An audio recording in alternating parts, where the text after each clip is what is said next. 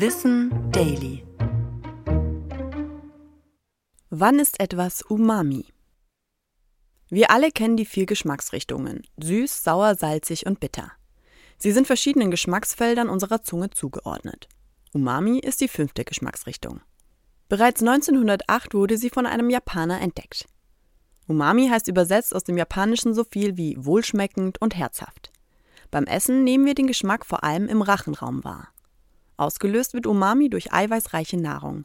Unsere zuständigen Rezeptoren reagieren auf die enthaltenen Aminosäuren, die vor allem in eiweißreichem Essen wie Fleisch, Wurst, Käse und Pilzen enthalten sind. Aber auch in Gemüsesorten wie in Tomaten und Sellerie oder in Sojasauce sind diese Aminosäuren enthalten. Der Umami-Geschmack soll uns also signalisieren, welche Nahrung besonders viel Eiweiß enthält. Denn Proteine, also Eiweißverbindungen, sind sehr wichtig für unseren Körper. Sie sind der Grundbaustein für Muskeln, Organe und Blut und für viele weitere Körperbestandteile. Glutamat spielt beim Umami-Geschmack ebenfalls eine wichtige Rolle. Als Aminosäure Salz gehört es zu den wichtigsten Substanzen, die Umami vermitteln und verstärken können.